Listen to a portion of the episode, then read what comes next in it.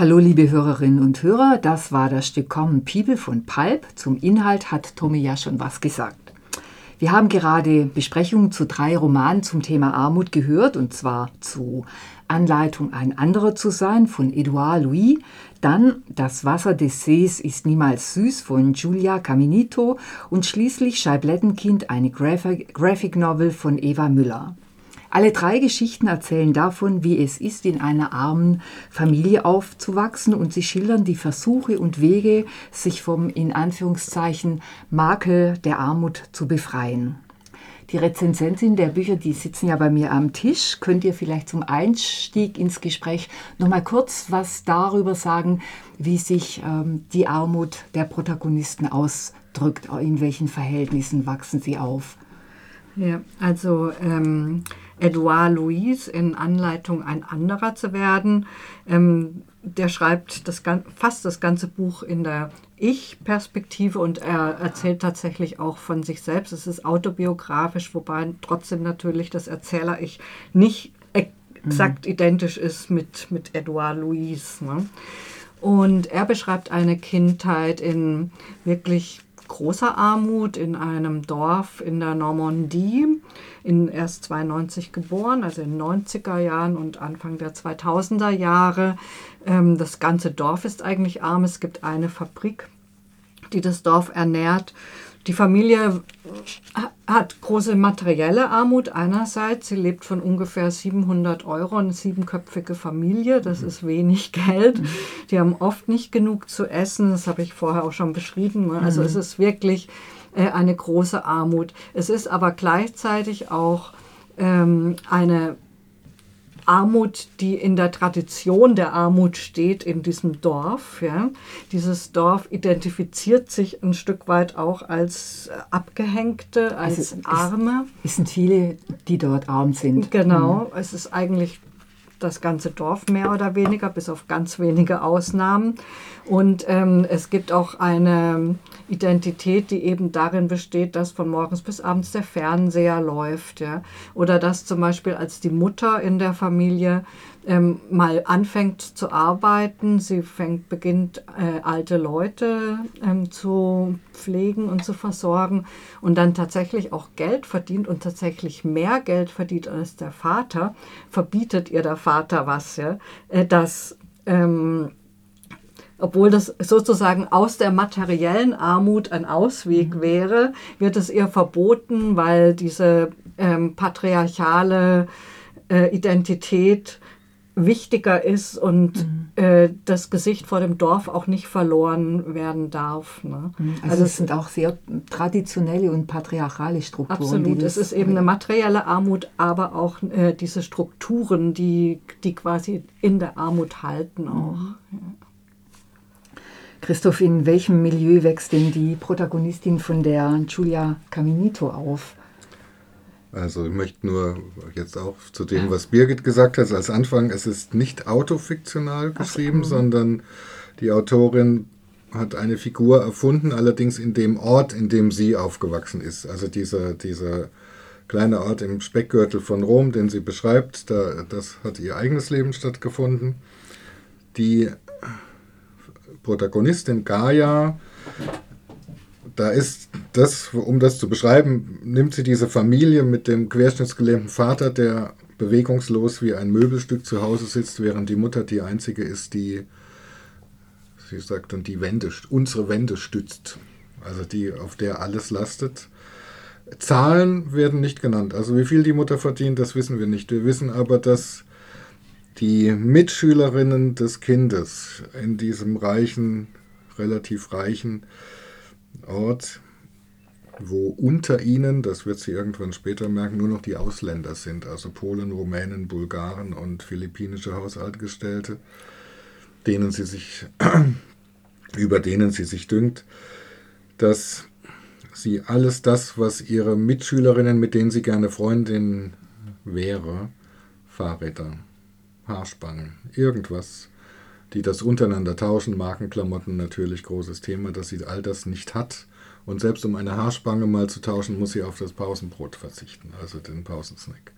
Oder ein Fahrrad kommt ins Haus dadurch, dass per Zufall da wo die Mutter putzt, jemand sein Fahrrad nicht mehr braucht und die Putzfrau das mitnehmen darf. Also ohne Zahlen wird hier operiert. Aber ich finde das auch sprachlich, also mit einem Zitat nur, sie macht das auf eine Art und Weise, die sehr eindrücklich ist. Wir haben keine Handys, keinen Fernseher, keinen Computer. Wir haben keine Kommunikationsmittel, also die Familie, sind eingeschlossen in die Vergangenheit einer Welt, deshalb einer Welt, die im Galopp dahineilt, uns überholt, uns hinter uns unter ihren harten Hufen zermalmt. Mhm. Also das schafft sie ohne Zahlen das Bild also völlig klar, dass das ein ständiges, ein Sein ist, in dem das Fehlen von all dem, was alle anderen haben, ein 24-Stunden-Thema ist. Mhm. Ja, ich, ich konnte dazu sagen, eigentlich geht es äh, dem Scheiblettenkind bei, von Eva Müller im Vergleich dann vielleicht sogar noch am besten. Ja, das ist auch eine autofiktionale äh, Graphic Novel, äh, die, hat, äh, die in Deutschland spielt. Ja, und die Protagonistin äh, die sind jetzt nicht so, dass die Hunger leiden, äh, sondern es ist eine richtige Proletarierfamilie. Ja, die Großeltern waren schon Proletarier, der Vater ist Proletarier, die Mutter. Alle müssen immer, die Frauen müssen auch arbeiten, ja, was ja äh, da, was ja nicht zu allen Jahrzehnten so selbstverständlich war. Und äh, es ist klar, dass solche Kinder halt nicht aufs Gymnasium gehen, sondern die machen Hauptschule und Realschule. Das ist für die Eltern völlig klar. Aber was anderes denken die gar nicht. Natürlich, äh, Scheiblettenkind, das Wort allein schreibt, äh, spricht ja schon davon ab, da geht es um den Belag des Pausenbrotes. Ja, der ist natürlich auch unterschiedlich bei den Kindern, die in die Schule gehen. Ja, und gerade wenn man in eine höhere Schule geht, umso größer wird die Diskrepanz. Ja, die anderen haben halt andere Sachen an. Das hast du hat die Caminito ja auch hervorragend beschrieben, ja, und das ist, äh, spiegelt sich hier auch wieder in dieser Graphic Novel. Ja. Gibt es bei uns auch Schallplatten? Bei euch auch? ja. Also bei mir gab es keine Schallplatten, aber äh, aber auch wenn ich auch nicht aus einer mhm. reichen Familie komme. Also man könnte sagen, das ist vielleicht eher untere Mittelschicht und aber auch irgendwie traditionell verhaftet. Ja, proletarische, mhm. mit, äh, Pro, proletarische, mhm. eigentlich pro, proletarische Schicht, würde ich sagen. Ja, da, da trifft vielleicht die, die, dieser eher Klassen, äh, dieses Klassenwort äh, trifft es da mhm. eher, ja. ja kommt aus einem Proletarierhaushalt und das zieht sich halt dann auch durch. Ja, das wird man nicht so schnell los. Ja. Mhm.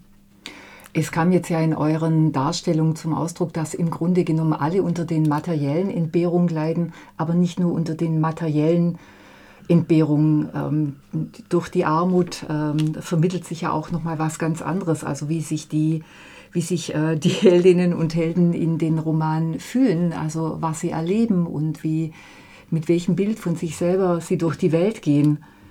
Wenn ich da gleich weitermachen mhm. kann, also hier ist ja ganz offensichtlich in der Graphic Novel, wo äh, wird diese Schlange wird eingeführt sozusagen als grafisches Element, das sich durchzieht und diese äh, Schlange ich glaube, sie tut nicht nur Selbstzweifel äh, symbolisieren, sondern da steckt auch die Scham drin, die man zum Teil hat. Ja. Auch, auch so ein Unsicherheitsgefühl. Ja. Also die Protagonistin hier hat Probleme, wenn sie ins Theater geht, weil sie noch nie im Theater war und dann äh, nimmt sie einen Freund mit ins Theater und so. Das sind, das sind so Kleinigkeiten, äh, die man sich vielleicht so einfach, äh, wenn man in einer anderen Lage ist, gar nicht vorstellen kann. Ja. Das war ja auch in dem Song im Grunde genommen so, mhm. ein reiches Kind kann sich nicht kann sich eigentlich nicht richtig in die Lage versetzen, ja, das alles nicht zu haben, ja, was die anderen haben. Mhm.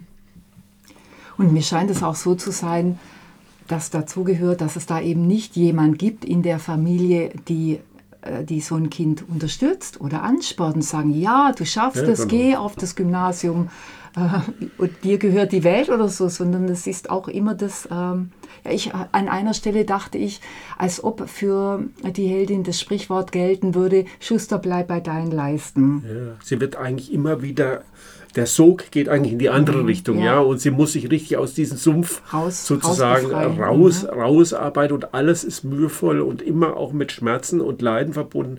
Die mhm. scheiß Jobs, die sie machen muss, um mhm. wenigstens ein bisschen Geld zu haben, ja, und so. Und alles ist nicht so nett, ja. Mhm. Also auch, wenn man in der Frittenbude arbeitet, wird man halt auch nicht so behandelt, ja, als wenn man irgendwie im Büro Bürobotin ist mhm. oder weiß der Teufel was, ja.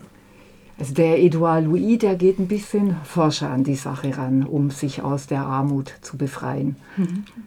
Ja, also ich glaube, also bei Edouard Louis spielt ja auch eine sehr große Rolle sein Schwulsein, was er, während er in diesem Dorf aufwächst, aber selbst noch gar nicht weiß, aber das ganze Dorf weiß es bereits.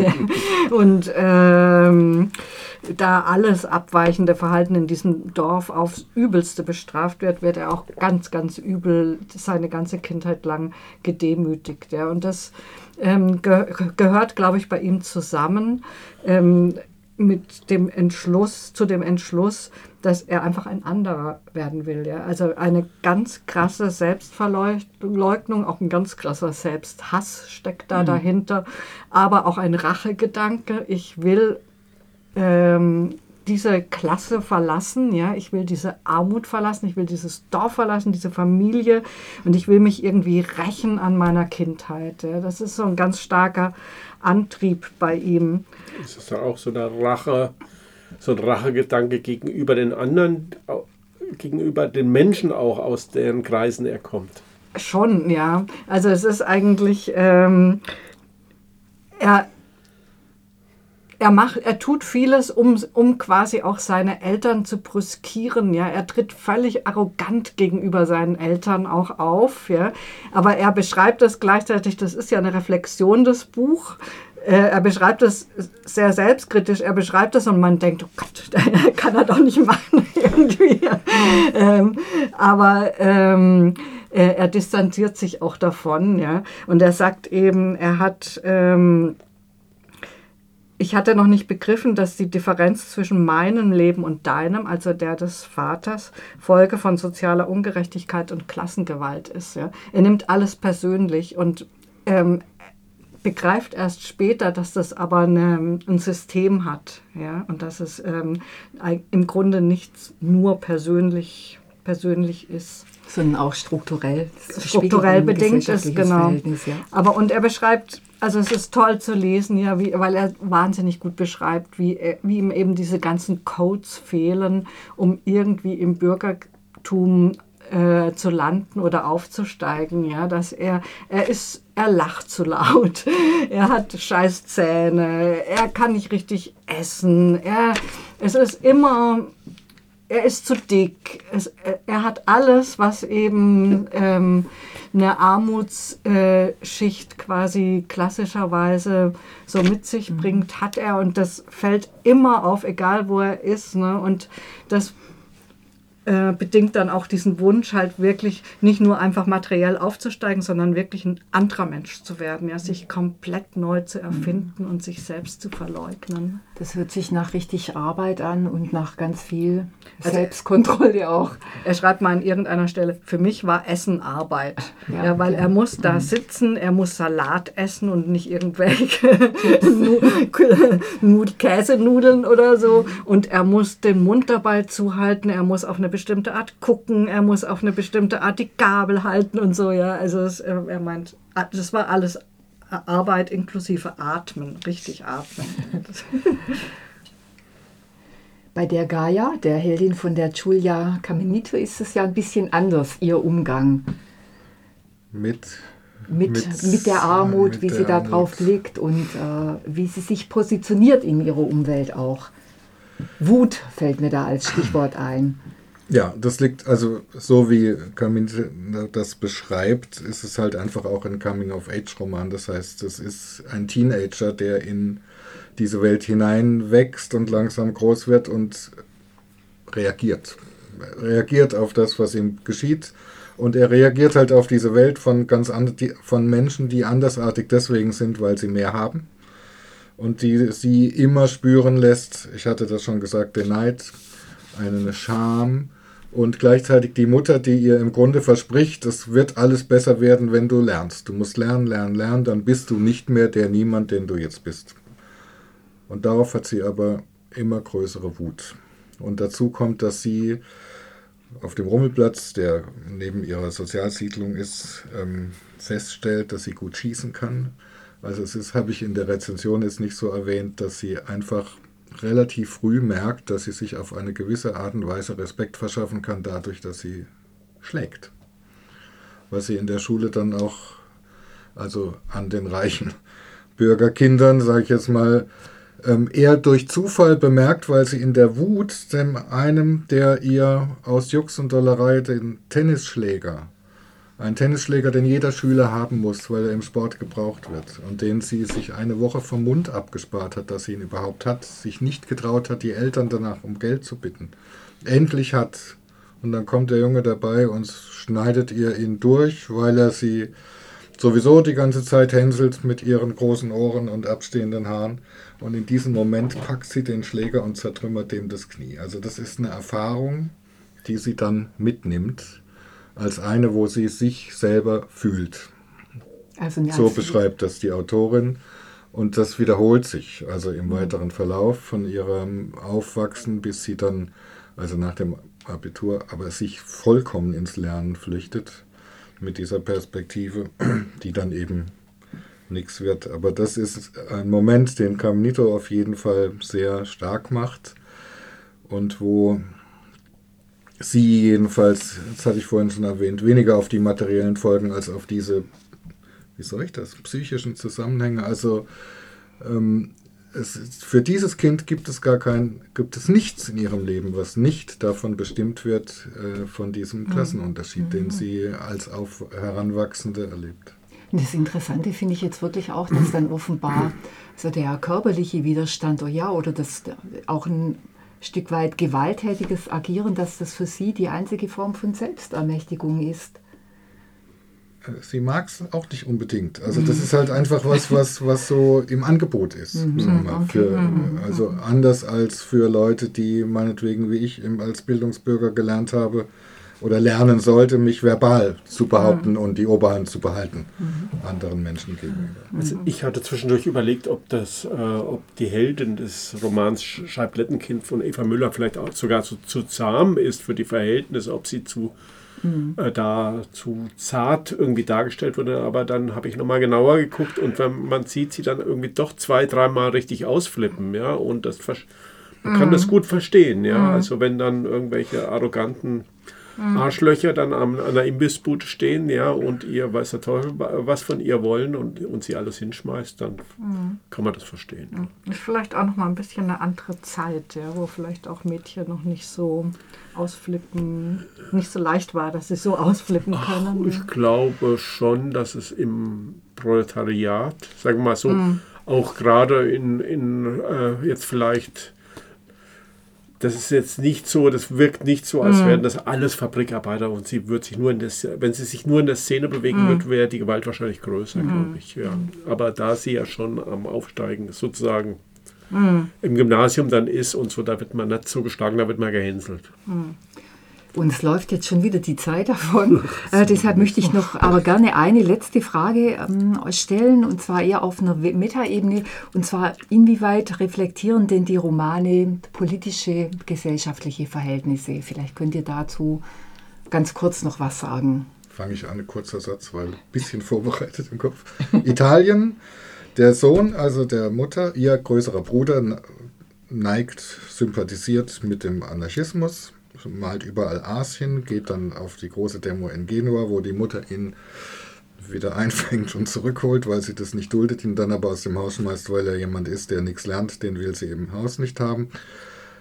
Der geht dann nach Rom, arbeitet in einem sozialen Zentrum und ein paar Jahre später lässt er das Weihnachtsessen, was die Tochter gerne machen wollte mit der Familie, dadurch platzen, dass es zu einem totalen Streit kommt zwischen ihm und der Mutter. Die Mutter sagt, ihr müsst alle so weit links wählen wie möglich. Der Sohn sagt, also jetzt Italien vor Augen, es gibt keine Linken mehr in diesem Land, wählen bringt überhaupt nichts. Und die Mutter daraufhin, du mit deinem Anarchismus, du wirst irgendwann damit enden, dass du Paketbomben bastelst und ähm, aus dir wird nichts werden. Aber das Aufgemachte, dass es eigentlich keine politische Perspektive gibt, was da mitschwingt in diesem Disput, und die Pointe dann fast noch ist, dass die Tochter, die begründet ihr Philosophiestudium einem Freund gegenüber damit, ich werde Marx lesen und endlich verstehen, wie der Kapitalismus funktioniert. Und damit am Ende haben wir gehört, wo sie ankommt. Also das ist so ein bisschen die politische Verortung, dass eigentlich diese Menschen damit irgendwie welchen linken Träumen leben, die sie aber ja, was wie, wie wir wie darum also, kämpfen, sie Marx ist natürlich mein, das Stichwort für mich. Ja, hier ist neunmal Marx eingezeichnet in dieser Graphic Novel. Er wird zum Teil in ein bisschen unmögliche Situationen reingezeichnet, also im Tretboot zum Beispiel, ja, ist jetzt nicht Marx-typisch, ja, aber er hat immer einen klugen Spruch auf, der, auf den Lippen und das, ich finde das gut, dass sie äh, damit es ist zwar ein bisschen, man kann ein bisschen drüber lächeln und grinsen, aber damit nimmt sie natürlich die Tradition der Arbeiterinnenbewegung auf, ja, und äh, verortet sich da auch ein bisschen und das nehme ich schon an, dass es sehr ernst gemeint ist und das finde ich auch gut dran. Ja. Also ich muss sagen, die, es ist ja einfach noch nach wie vor eine Diskussion, ja, wie, wie die Bildungschancen hier verteilt sind und äh, die Aufstiegschancen mhm. ja. und die äh, Privilegien ja. und das Geld. Ja, Edouard Louis spricht konsequent über sich. Es ist ein sehr selbstbezogenes Buch und es ist trotzdem hochpolitisch, weil er es immer wieder einordnet. Ja, immer wieder auch äh, Klassengegensätze ähm, thematisiert. Würdet ihr jetzt vielleicht noch für die Zuhörerin zum Mitschreiben kurz Titel, Verfassen, Verlag und so weiter eurer Bücher durchgeben? Ich habe vorgestellt Edouard Louis, Anleitung ein anderer zu werden. Es ist 2022 im Aufbauverlag erschienen und von Sonja Fink aus dem Französischen übersetzt. Es hat 272 Seiten. Mein Buch war der Roman Das Wasser des Sees ist niemals süß von Giulia Caminito, aus dem Italienischen übersetzt von Barbara Kleiner, erschienen im Wagenbach Verlag mit 315 Seiten. Und ich habe besprochen Scheiblettenkind von Eva Müller, eine Graphic Novel aus dem Surkamp Verlag, die 2022 erschienen ist. Der Band hat 280 Seiten im Großformat, ist gebunden und kostet 28 Euro. Ich würde sagen, er ist äh, für, auch für Kinder so ab 12, 13, 14 Jahren auch hm. geeignet, falls jemand verschenken will. Sehr schönes gemachtes Buch. Okay, danke. Und auch für eure Buchbesprechungen und Diskussionsbeiträge. Und danke auch an die Eva, die heute die Technik gemacht hat. Eine Wiederholung dieser Sendung gibt es morgen am Freitag um 11 Uhr. Und die nächste Ausgabe des Lesewürdig Kaffeekränzchen. Die läuft dann am 14. Dezember. Das ist unsere Weihnachtssendung, bei der die Mitglieder der Redaktion ihre Lieblingsbücher des Jahres vorstellen. Und wer noch ein schönes Weihnachtsgeschenk braucht, kann da vielleicht reinhören, kriegt bestimmt eine gute Idee. Noch einen schönen Tag und auf bald. Auf bald. Auf bald. Ciao, ciao.